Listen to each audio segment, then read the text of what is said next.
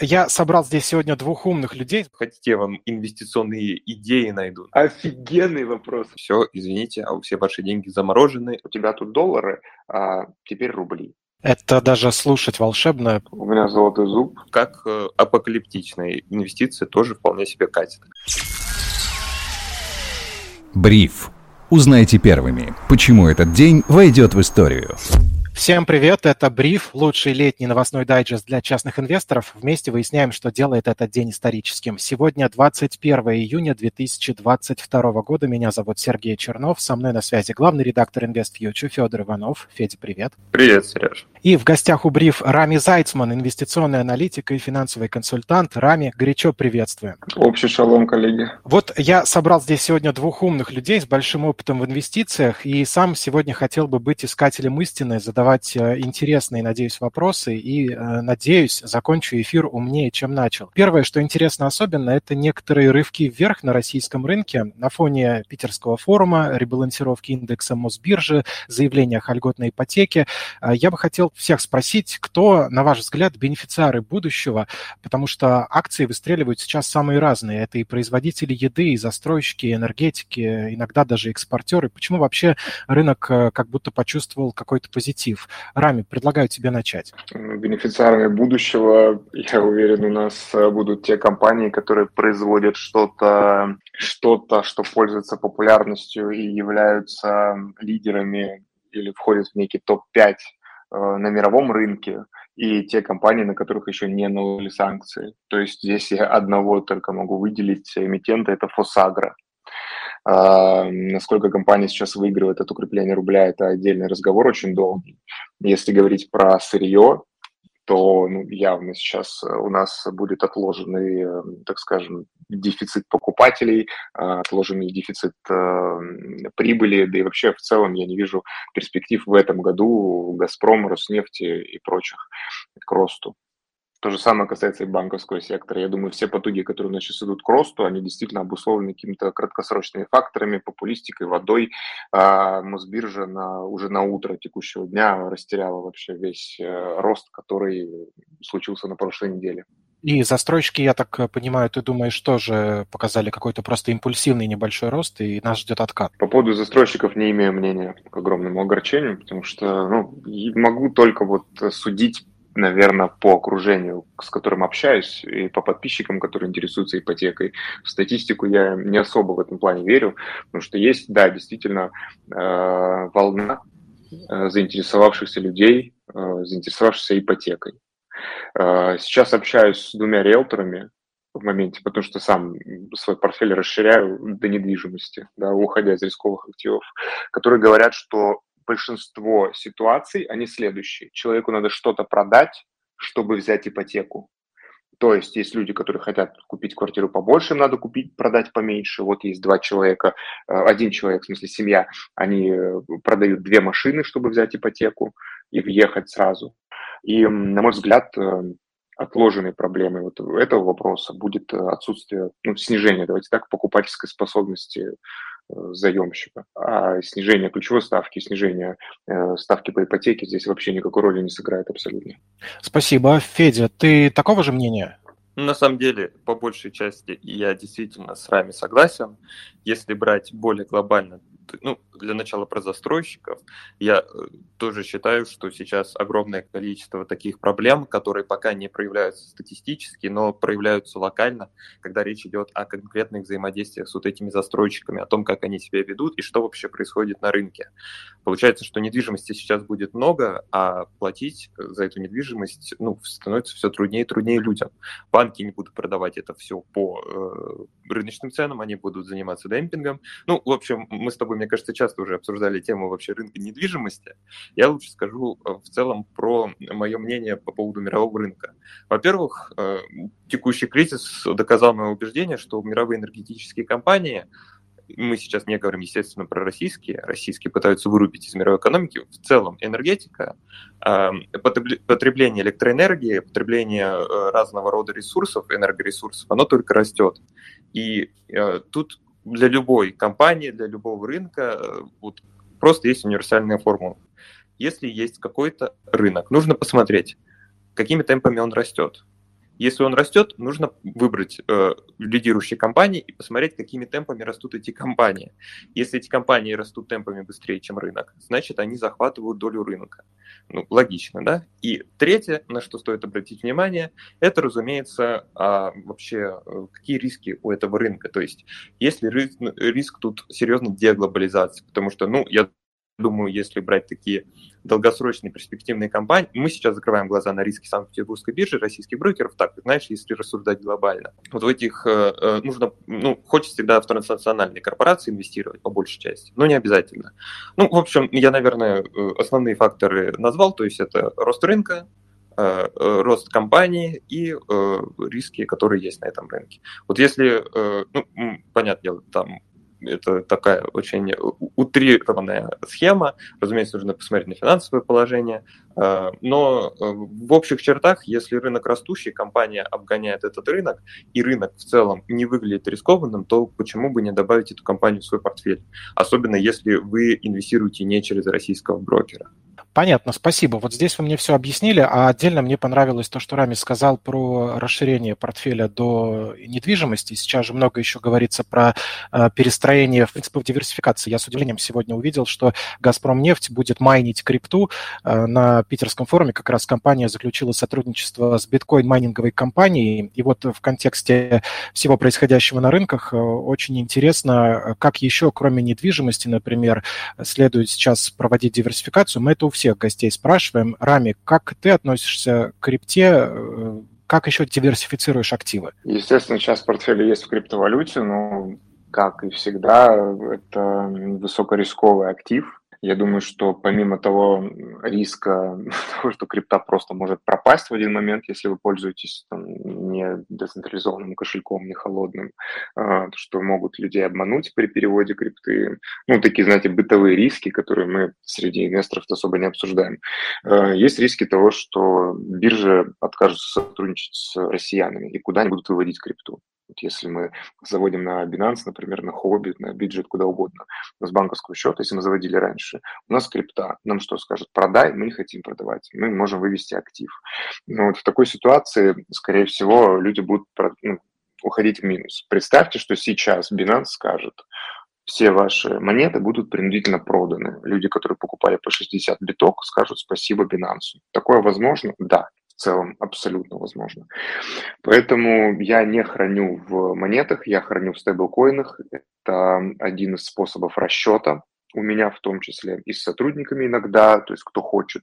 Я, кстати, такую вещь скажу из корпоративного. Э, у нас э, мы как компания поздравляем сотрудников с днем рождения криптой.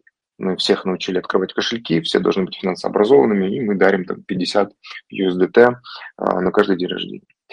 Э, дальше я не суюсь, потому что я понимаю, что крипта может, э, может возникнуть необходимость продать крипту.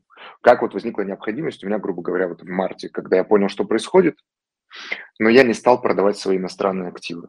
О чем, конечно, сейчас я, наверное, все-таки сожалею, потому что у меня заморожено 80% э, моих инвестиций заморожены на срок, который я даже не понимаю. Соответственно, то, что мне нужно делать, это формировать портфель максимально консервативным. Почему? Потому что мои активы сейчас э, являются высокорисковыми. То, что заморожено, то, чем нельзя пользоваться, это высокорисковый актив. Стейблкоины – это крипта, это высокорисковый актив.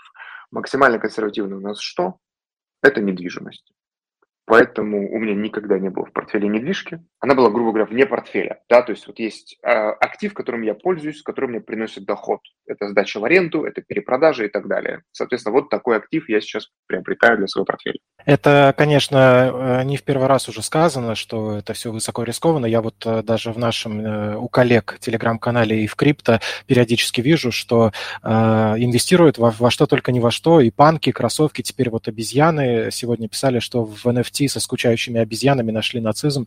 Очень интересная новость. Федь, ты в такие криптоактивы инвестируешь или тоже консервативен? Я, разумеется, инвестирую даже э, вот в свете последних событий немного нарастил свою позицию. Разумеется, большая часть криптопортфеля все равно представлена стейблкоинами, которые лежат в надежных протоколах. Поэтому э, здесь э, действительно есть очень высокие риски, даже, казалось бы, со стабильными монетами. Э, ну, вот недавняя история с UST это в очередной раз доказывает. Ну, и с другими алгоритмическими стейблкоинами, которые сейчас массово отвязываются.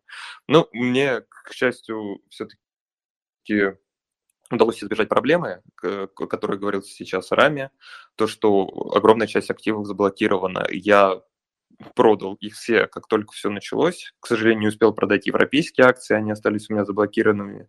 И фонды Finex тоже. Но я не активно в них инвестировал, там была небольшая часть портфеля, но в любом случае это все неприятно.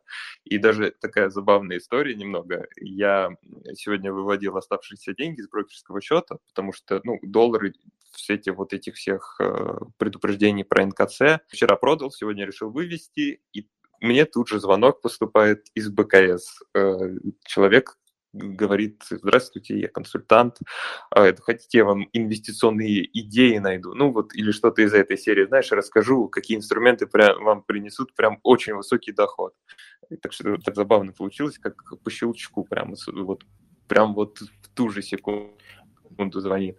Но а, я, я скажу так, я думаю, что э, я, наверное, себя уже отношу к криптоэнтузиастам. Я думаю, что здесь есть определенные точки развития децентрализованных финансов, которые можно будет использовать как минимум не как, э, ну, которые можно воспринимать не как высокорискованную инвестицию, а хотя бы э, умеренно агрессивную. Вот. Э, разумеется, то, что Райм сказал про недвижимость, мне кажется, недвижимость – это всегда одно из самых лучших вложений. Э, Рами, а не секрет, э, какой вид недвижимости это? То есть это квартира, апартаменты, либо дом, либо еще что-то? Это дом, который недалеко находится от КАДа, это Санкт-Петербург, Ленинградская область. Там развитая рядом инфраструктура. Преимущество дома в том, что там три отдельных комнаты, и в каждой есть свой полноценный санузел, то есть душ, туалет, есть общая сауна и облагороженная территория. То есть там остается доделать, грубо говоря, там мангальницу красивую, доделать забор, и можно сдавать и посуточно, и на долгосрок, и сдавать даже разным людям. Э, так что это, на мой взгляд, вариант доходной недвижимости, который будет пользоваться спросом. Э, есть определенные факторы. Во-первых, это личный опыт, потому что я снимал похожую я снимал похожую недвижимость, но долгосрочно, но в том районе, где сдают посуточно. И видел этот бизнес. Также я знаком с нашим с вами коллегой, блогером э, Мрачковским, который рассказывал подобные истории, как это можно реализовывать. Это меня тоже как-то вдохновило. Ну и плюс э, я смотрю сейчас загруженность туристического потока, и оно крайне низкое. Ну, туда, куда нужно далеко ехать, люди не доезжают. Там, да, в Крым никто не хочет ехать уже там сколько, на трое суток ехать сколько. Мало кто едет в Краснодарский край, потому что это 5 часов до Сочи, а дальше обратно 4-5 часов на машине либо электричках.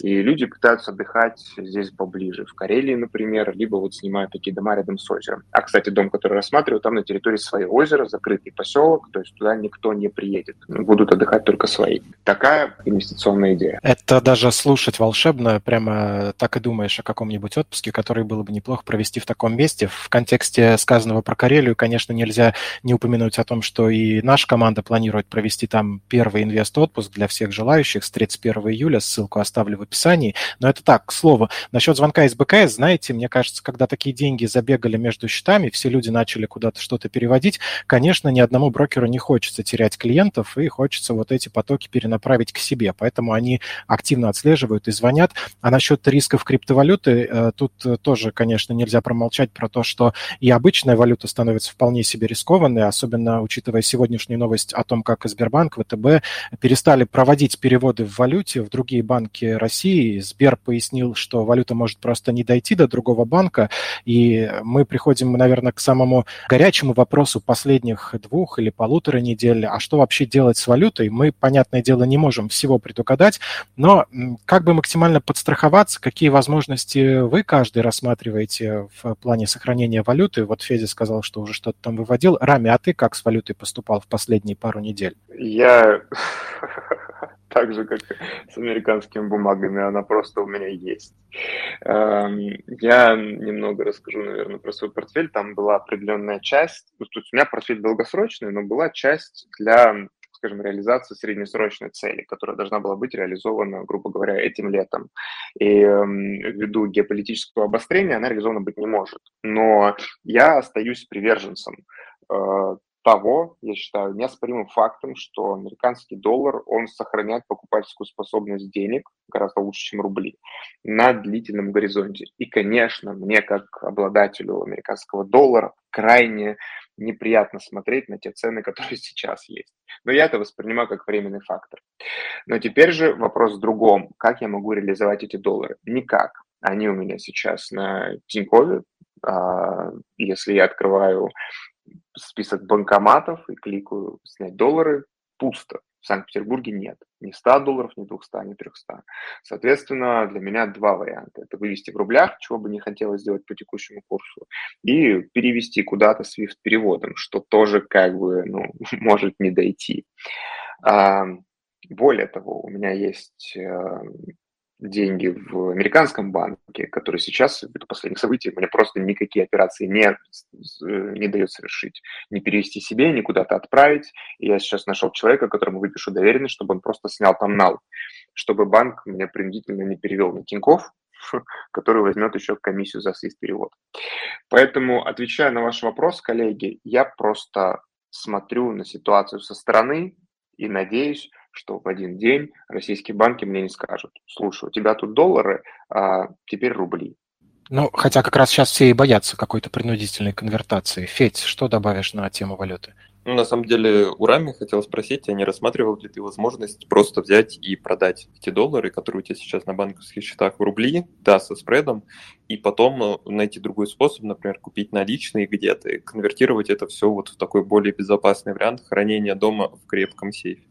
Да, конечно, я рассматривал про хранение дома, рассматривал про вывод, но вот смотри, э, если сейчас я это сделаю, я сделаю это по 54. Ну, условно, давайте к биржевому курсу подойдем, по 55. Это крайне ниже средней стоимости покупки доллара за весь срок. И что мне с рублями сейчас делать? Просто купить опять подешевле и положить дома? Да я смысла не вижу. Если он упадет до 40, будет еще неприятнее, но если он будет оставаться в это время в долларах, мне будет плюс-минус спокойнее. А, вместе с этим все-таки у меня могут быть какие-то платежи по внешнеэкономической деятельности, и я надеюсь, что ну, меня пропустят эти деньги.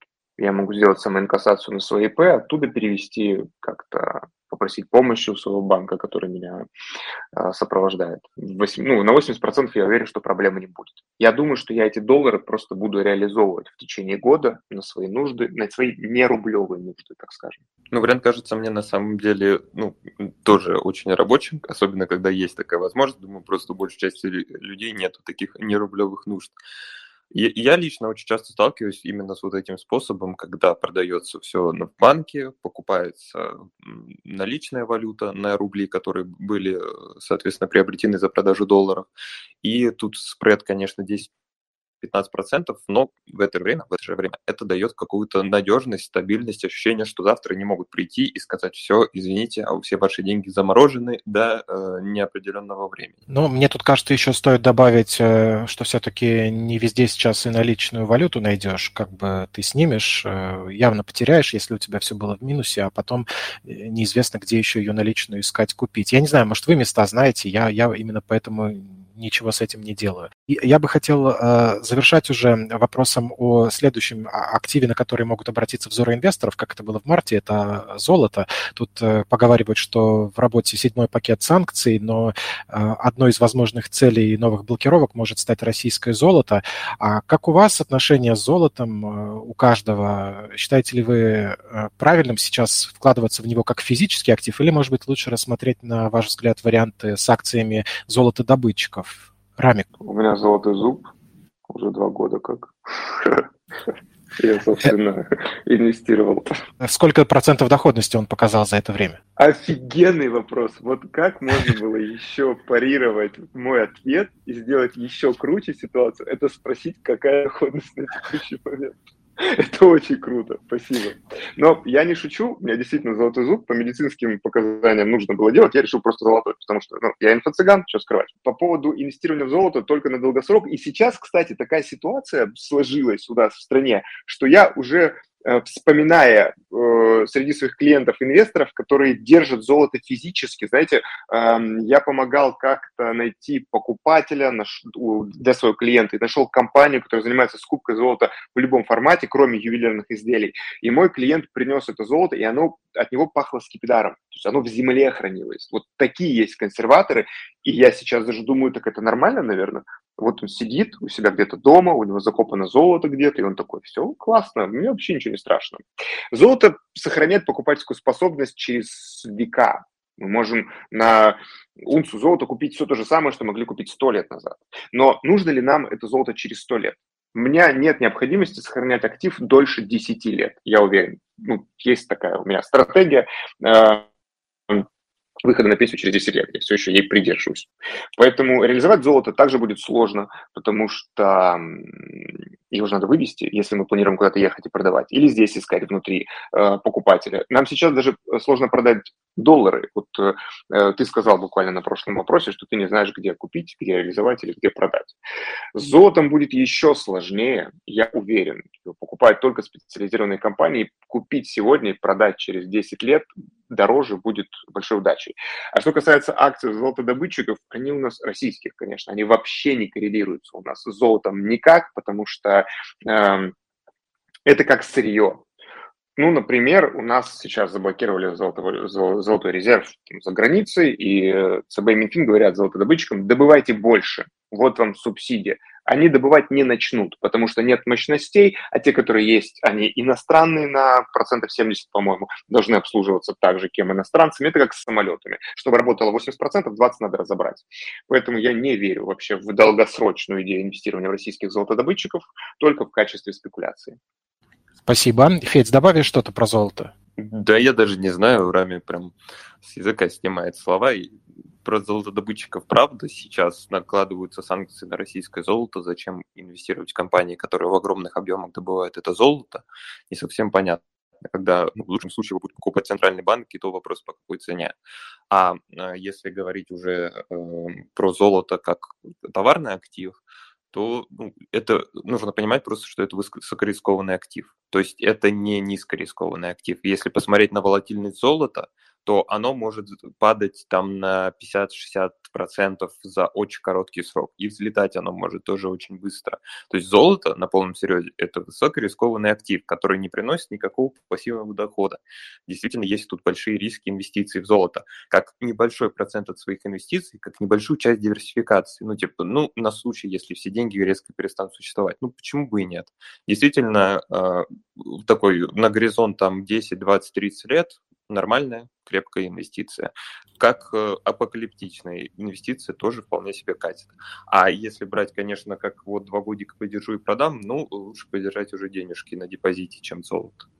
Спасибо за ваше мнение. Тут э, как раз э, наш подписчик Анатолий написал, что проблем со снятием валют в Петербурге нет. Э, что ж, есть чем заняться после эфира, если это действительно так. В гостях у Бриф сегодня был Рами Зайцман, инвестиционный аналитик и финансовый консультант. Мы всегда рады таким интересным гостям. Рами, спасибо, что нашел время. Сергей и Федор, спасибо за приятный диалог, очень профессиональный. Спасибо, что пригласили. Всегда будем рады еще раз. Также в эфире был главный редактор InvestFuture Федор Иванов. Федь, тебе большое спасибо. Всем спасибо, особенно вам, дорогие слушатели, за то, что пришли, нас слушали. Естественно, Рами, огромное спасибо, что выделил время, пришел. И, Сереж, ну, как ты ведешь подкасты, я каждый раз тебе комплименты делаю, я уже не знаю, устал ты от них или нет. Спасибо, и комплименты – это всегда самые приятные вещи в нашей жизни. Сегодня, 21 июня 2022 года и в любой другой день слушайте бриф и читайте if News, лучшие телеграм-медиа для частных инвесторов. Всем отличного вечера, до завтра.